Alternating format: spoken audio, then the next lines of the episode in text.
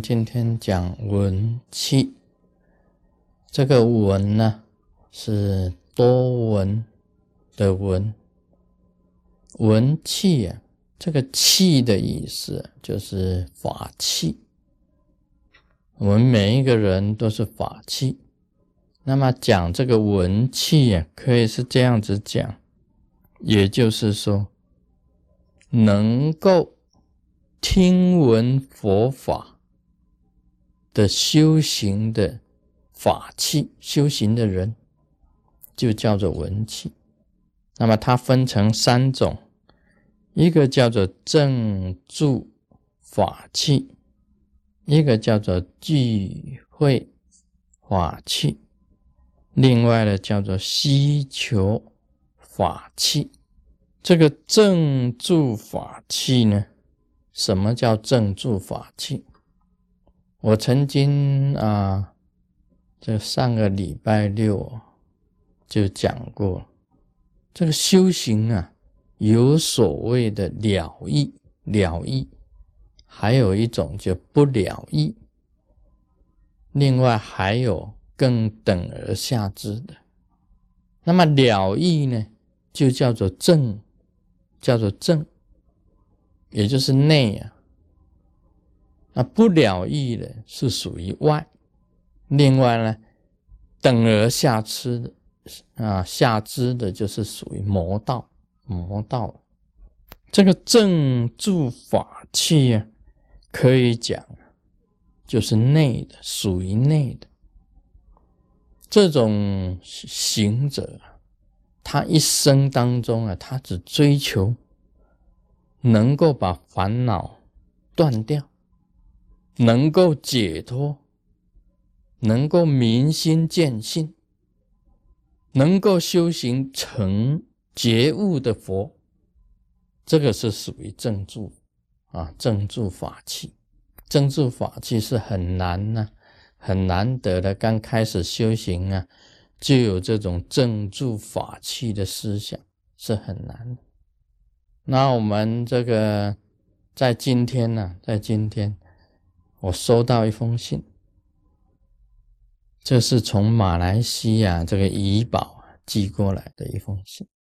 他说有一个这个弟子，女弟子，她晚上在睡觉的时候啊，她梦见了那个师尊啊，这边抱一个小孩子，这边抱一个小孩，抱两个小孩子。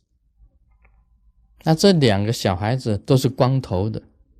啊，都是光头的，而且还穿喇嘛装，抱两个小孩子，穿喇嘛装的，光头的，很清楚，看得很清楚，而且看到了是啊，先生也看到，太太本身也梦到，两个人一起梦到，抱两个穿喇嘛装的这小孩子。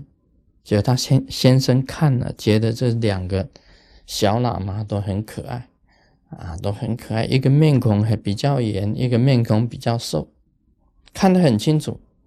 就他看到这个师啊师尊呢，抱着两个小喇嘛，那么在那边笑笑笑笑笑，就给他。哎，隔不久啊，这个女弟子啊，这肚子里面就有身孕。按照他自己所写，是不可能有身孕的，不可能，你肚子里面会有小孩子的。结果去扫扫描啊，说真的有小孩子。那么他今天他来信了，他就问我，这两个来的这两个是不是仁波切？活佛啊，是不是师尊送了活佛来？我在想到一个问题，这个正住法器啊，很难求，很难求。有些小孩子出生啊，很多大法师啊，出生的时候啊，他有这个前世的这个宿命，他转世来的时候啊，他看到啊佛像，他会笑，听到这个佛音呢，他就非常的欢喜。做小孩子的时候，一听到念经的声音呢，就拍掌，啊，这个灿然而笑，很高兴的。很多的大法师啊，正住法器，从小他就很特殊。有的五岁啊，他就要出家了。五岁啊，小孩子五岁他就想出家，就说十几岁。他就出家了，甚至于他写的诗诗啊都很清楚。但是春天百花开，啊，这个秋天呢，这个全部凋零，啊，他就写了。他说还有什么呢？最后剩下的就是空。那小孩子写的诗啊，他就能够这样子写，所以他就懂得。这个来出生的，一般来讲都是正住法器，这是很稀有的，很稀有的。能懂得啊，小的时候一出生，他懂得学佛的，这个很少啊。正住法器是很少的，一般来讲都是要经过啊这个轰红尘的大风大浪以后啊，他才想修行。像这个一出生他就想学佛，一出生五岁就要出家了。像悟达国师啊，悟达国师，他本身很很小的时候他就想出家的。那莲池大师啊，那个和尚来转世的，他本来他就是和尚来转世。那个沈书红啊啊，沈书红莲池大师啊，他是这样子的。这个沈员外啊，呃，看到这个一个穿红衣的这个和尚进到他夫人的房间呢，一进去一看，说：“哎，baby 生出来了，就是在那一刻。”所以这一种呢是属于啊正住法器啊。你们回去的时候啊，问一下你妈妈，看看你们的来历呀，是不是说你母亲啊？有特殊的这个，好像是说这个感应。那么学佛啊，学佛修行，正住法器，他们一心向佛，一心都是向佛的，就要求这个了生脱死，求明心见性。